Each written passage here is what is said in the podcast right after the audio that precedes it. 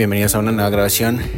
El día de hoy eh, quiero decir que ya terminé por fin Sueñan los androides con ovejas eléctricas. Como previamente había mencionado yo en el anterior episodio, este libro narra los acontecimientos y la vida laboral de, de Rick, eh, Rick Deckard, el cazarrecompensas que, que, que pues vive en en este mundo futurista, eh, totalmente cyberpunk, por supuesto, y su lucha o su día a día para acabar con, spoiler alert, con varios androides. Eh, creo que como obra eh, le falta, le falta, le falta sustancia para que te empape, para que te llene, para que para que te empapes, ¿sabes? Para, para que te llene realmente de, un mundo cyberpunk. Pero entiendo que este libro salió hace décadas y quizás en su momento, eh, que a ver, tengo entendido que así fue, pues tal cual eh, se trataba de un, de un parteaguas, ¿no? En esta... En, este mundo de, lo que es y lo que y de lo que va el cyberpunk. Entonces, es tal cual, eh, un libro cortito, un libro que, no, ¿sabes? Eh, no toca tan a fondo otros temas que, hemos visto en otras obras de, de, los cyberpunk, como Cyberpunk 2077 o 2077 de, CD Projekt Red, eh, juegazo por supuesto. por ahí Blade Runner, bueno que Blade Runner pues está basado precisamente en en este libro, ¿no? Pero, pero a lo que voy es que es tal cual un libro muy directo en el que se te cuenta la historia de este estas recompensas, que se encuentra buscando a, los androides, son, son, son androides que, que, pertenecen a un, digamos, un último modelo de androides que pueden llegar a ser muy, muy, muy peligrosos para, para los humanos. Eh, y ya, o sea, tal cual. Eh, existen androides, eh, vamos, este grupo de androides, eh, el cual tiene que ser cazado por, por, por Rick, por el protagonista, pues eh, son androides, eh, digamos, diversos, ¿no? O sea, uno viene que de, que de la Unión Soviética, otro viene que de, que, que, de Marte y demás, ¿no? Entonces, pues ahí está. y tal cual así, inicia el libro con este chavo que va a buscar a uno, lo mata, lo elimina posteriormente elimina el segundo y así hasta que elimina los últimos, que si mal no recuerdo son, en un, son un, total de seis, me parece, seis o siete. Y está padre, o sea, eh, está padre, eh, repito, me hubiera gustado, me hubiera encantado que, que, que, que, el libro se abriera más en este aspecto, ¿sabes? De, de, los cyberpunk, de, de, de, pues que es casi casi este mundo, o sea, sí sabemos que es este mundo casi casi postapocalíptico, ¿no? Pero pero eh, este mundo donde, y si lo, lo narra, o sea, si lo narra el autor, que hay basura por doquier, eh, que ya casi los humanos pues ya son muy, muy malvados, que, implantes, que máquinas para eh, subirte el estado de ánimo y, y, robots, animales eléctricos y demás, Pero te lo menciona muy por encimita, ¿sabes? A mí me hubiera gustado que, que hubiera algo más, algo más, ese digamos, ese día a día así de, de, de, este Rick como investigador, como cazarrecompensas, como policía, pero, pero que no está, digamos, como con este contratiempo, ¿no? Porque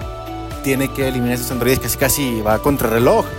Y me hubiera gustado más, más así de, ¿sabes? Eh, ah, pues mira que voy a investigar y, e interrogo a tal persona y, y, y, es, y no sé, eh, saco un dispositivo eh, tecnológico y eh, esto hace que él haga esto y que me dé las respuestas que quiero, pero no sé, algo así, ¿sabes? como que toda esa parte de, de investigación, de, eh, de, ir más calmado, de, de, ser taimado, de, de,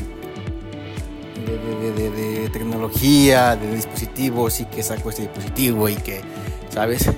No, no, no, no hay tanto de eso. Si el libro es muy directo en que sabes que tú eres Ricky Deckard y hay que matar a esos androides y demás, ¿no?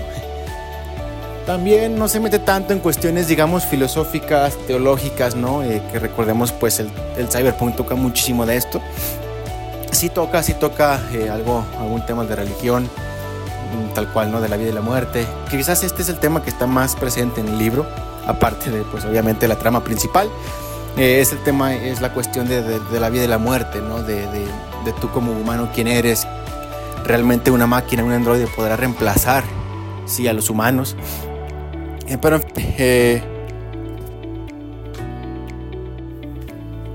pero sí, como decía, eh, no te llena, eso, eso no te da, no te da el libro, no te da esa, esa abundancia de elementos cyberpunk que sí puedes encontrar en otras obras. Pero bueno, eh, ahora. Por fin, por fin, luego de años, luego de años de intentarlo, por fin puedo decir que he acabado Gotham. Esta serie producida por Warner Brothers que cuenta el inicio del inicio del inicio, vaya, de, de, Batman desde que él es un, niño, un bebé, un niño, un adolescente, hasta que se convierte en, en The Dark Knight, ¿no? en, Batman, el Caballero de la Noche.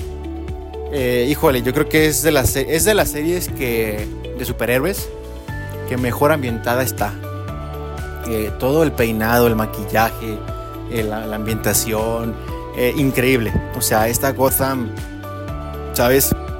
Tipo Nueva York grande, sucia, eh, con humo, lluviosa, de noche. No, no, no, increíble. Eh, increíble. Eh, también también una mención aparte a, el gran cast y las grandes actuaciones que tiene. A ver, yo entiendo que, muchas veces esos productos que, son de superhéroes o que a lo mejor no son, ¿sabes?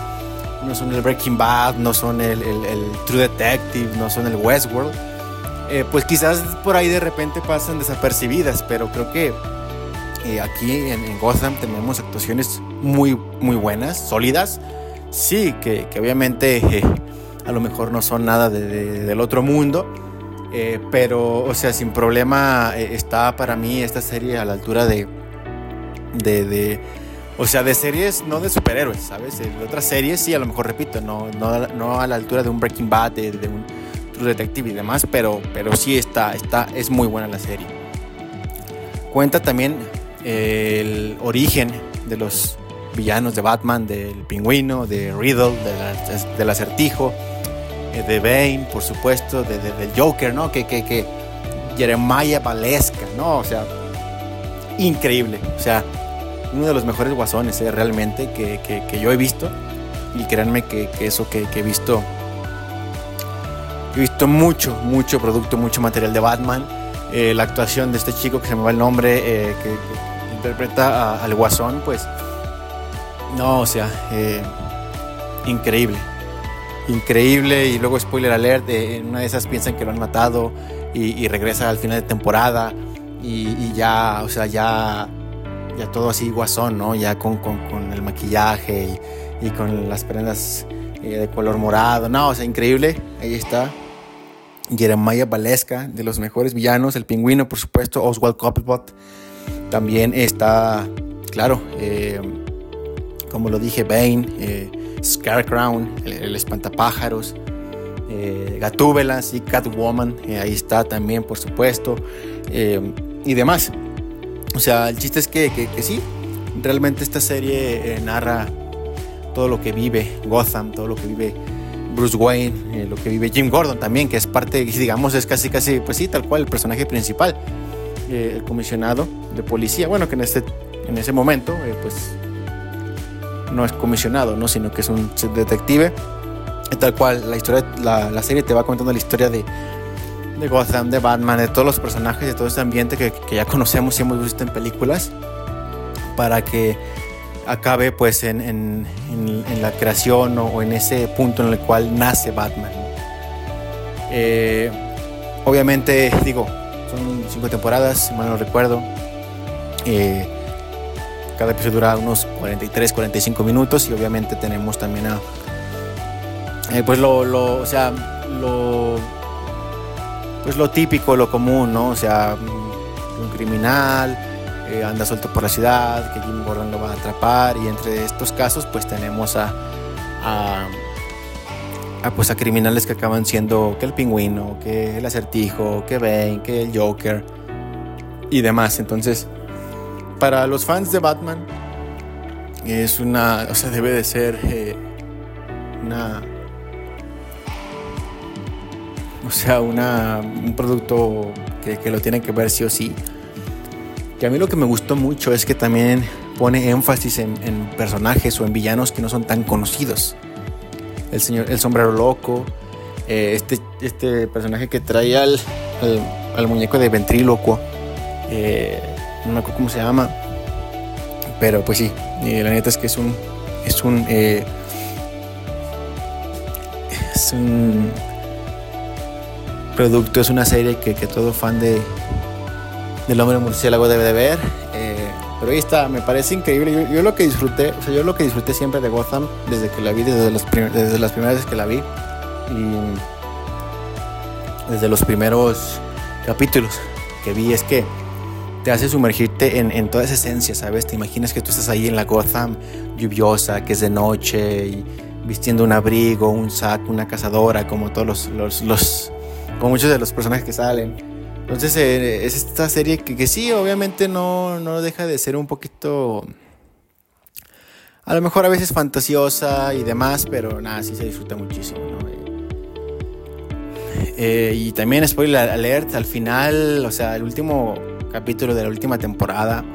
Me pareció sublime porque eh, pues ahí obviamente regresa Batman, regresa Bruce Wayne a Gotham después de que pasó 10 años fuera, convirtiéndose obviamente en Batman, eh, como lo vimos en Batman Begins. Eh,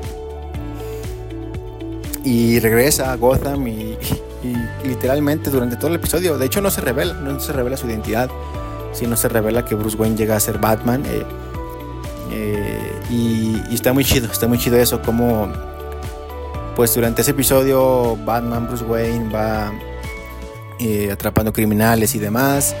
Y es hasta el final cuando tiene pues este, digamos, este cara a cara, aunque es un poco lejos, sí, con, Jim Gordon que se ven y pues ya Bruce Wayne vistiendo la, armadura, ¿no? Vistiendo el traje de Batman, que pues nunca lo, lo había vestido hasta ese momento. No, increíble, increíble Gotham. Yo la neta es que estoy fascinado, yo lo disfruté. Eh, creo que por ahí la, la, tercera, la cuarta, no, como la cuarta temporada, al principio, de, al inicio, el inicio de la, de la quinta, sí son un poquito más como... Ah, pero las dos primeras temporadas muy buenas, eh, al final de la quinta también, la tercera más o menos también. Eh, por ahí meten un poquito, ya saben, ¿no? De lo mismo de, de la actualidad o de estos tiempos, que, que el feminismo, sí, ahí te meten ahí a, un grupo de, por ejemplo, de mujeres, ¿no? Que que son las, bravas, las más bravas del, del, mundo y, y, demás, ¿no? Pero no cae, no cae tanto en, en, esas cosas como, como Riverdale, por supuesto, o como también le sucedió a Arrow. Eh, lo que sí no me, o sea, no me, no me gustó para nada, o sea, me desagradó totalmente y qué bueno que no termina así porque, bueno, pasa, ocurren una serie de sucesos, ocurre una serie de sucesos que, que bueno, que hace que, estos dos personajes no, no terminen juntos, pero lo que me desagradó totalmente es que tanto el pingüino como el acertijo resultan que son gays. O sea, es como de, ¿what? Eh, eh, pero... Ah, pero bueno, eh, ya sabemos por qué, ya sabemos de dónde viene esto. Eh, pero repito, que qué bueno que, no termina así, porque al final pues eh, resulta que, no se vuelven pareja.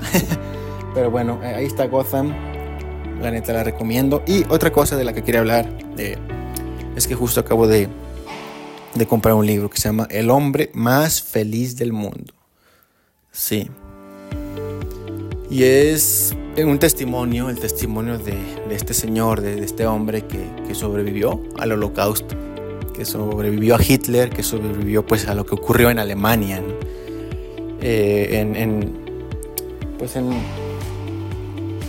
durante la, la eh, pues durante la guerra, ¿no? Y, y,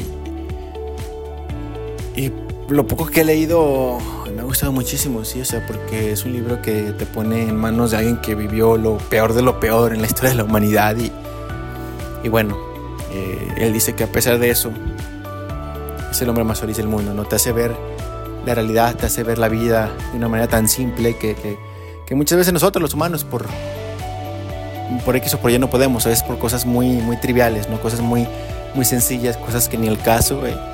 Eh, pero bueno, llevo, no, ya llevo un poquito, estaré leyéndolo próximamente. Y al, al comprar este libro, y en esos últimos días he estado pensando en algo, o sea, he estado pensando en, la guerra mundial, o sea, en la Primera Guerra Mundial, en la Segunda Guerra Mundial. Eh, eh, ustedes, o sea, para mí en la guerra no existen ni los buenos ni los malos. O sea, para mí, o sea, de antemano, por ejemplo, ¿no? De antemano sé lo que hizo Hitler y está mal y no lo justifico y no lo apoyo, pero no sé, o sea, también él supongo que debió de haber algo malo en los otros países para hacer lo que hizo, no lo justifico, ¿no? Y, a lo que voy es que, no, o sea, para mí, yo no creo que, no sé, Austria, Polonia, ¿sabes? Eh, lo que tú quieras, Rusia, lo que sea, no, no hayan hecho cosas malas antes, ¿no? Antes de la guerra, ¿sí? Eh, pero bueno, eh, siempre nos creemos lo que nos dice el libro de historia, siempre nos creemos lo que nos dicen los maestros y siempre la historia es contada desde el punto de vista del ganador, ¿sí? Entonces yo desde hace mucho tiempo que dejé de creer en la historia, dejé de creer en lo que me cuentan los libros de historia y, y, pues es así mi conclusión respecto a la guerra. No existen ni los buenos ni los malos. ¿sí? Eh, pero bueno, eh, justo eh, hablando, ¿no? Hablando de, estos temas con mi padre y también por ahí con, algunos amigos, ¿no? a mí, o sea, yo digo, yo, yo, he llegado a esta conclusión, ¿no? O sea, para mí la potencia mayor, o sea, la gran potencia mundial, sí, para mí es, y fue, es y lo será siempre. Al menos, no sé, en los próximos 50, 100 años, para mí será Estados Unidos de América. O sea, porque... eh, imagínate tú simplemente, ¿no? En la Segunda Guerra Mundial, Estados Unidos se mantuvo al margen hasta que pues Japón atentó contra Pearl Harbor eh, y demás, ¿no? Ahí fue cuando dijo, ahora sí sabes qué, ahí te va la bomba atómica. Imagínate tú, si o sea, cuán grande tuvo que ser el impacto, el impacto de, de, de que Estados Unidos lanzara esa bomba y más que el impacto, el, o sea, imagínate, o sea, qué nivel de potencia estaba Estados Unidos como para crear algo que no se había creado jamás. Y estamos hablando de hace, o sea, décadas, cuando no teníamos o no se tenía la tecnología, la ciencia, los avances tecnológicos que tenemos ahora. O sea, imagínate, imagínate cuánto no tiene ahorita Estados Unidos, cuánta tecnología, cuántos avances tecnológicos, cuánta avance en la ciencia, en, cualquier rama, en la militar, en la medicina, en, lo que tú quieras. Sí, que por supuesto no va a decir porque no le conviene. Y él tiene todo el derecho a decir, no, no voy a decir, lo voy a negar. Yo estoy seguro de que, por ejemplo, en el Área 51, por supuesto que Estados Unidos tiene ya descubierto tecnología alienígena. Claro está. Obviamente no lo va a decir porque por China, por Rusia, obviamente. Sí. Pero eso voy, o sea, como que en estos días me cayó el, 20, ¿no? Y, o sea, estaba reflexionando y decía, pues es que sí.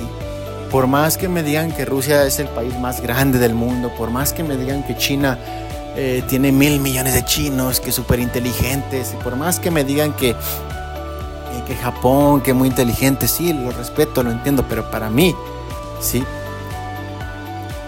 o sea, los gringos también son muy inteligentes. A lo mejor no, a lo mejor no están al nivel de un, chino, de un japonés, pero están ahí. Sí. Y yo creo que lo que tienen los americanos, lo que tienen los estadounidenses es que cuentan con un patriotismo, sí, que ninguna otra nación tiene. Para mí, que digo, eso también puede llegar a ser malo, eso ya es otro tema de otra conversación, pero eh, es eso. Eh, realmente, ¿no? O sea, yo creo que, que la potencia por excelencia siempre será y ha sido Estados Unidos. Sí, eh, por ahí, por ahí, repito, ¿no? Podríamos decir, no, pues que, que China, que Japón y demás, pero pues nada, o sea, eh, Estados Unidos siempre lo, ha sido y siempre lo será, ¿no? O sea, es, increíble. Eh, pero bueno, es de lo que quería hablar en, este episodio. Eh, muchas gracias por escucharme. sean felices, vivan la vida, YOLO, hablen con Dios, diviértanse, sí. Y nos vemos en la siguiente. Yo soy Juanma. Hoy fue un gran día, baby.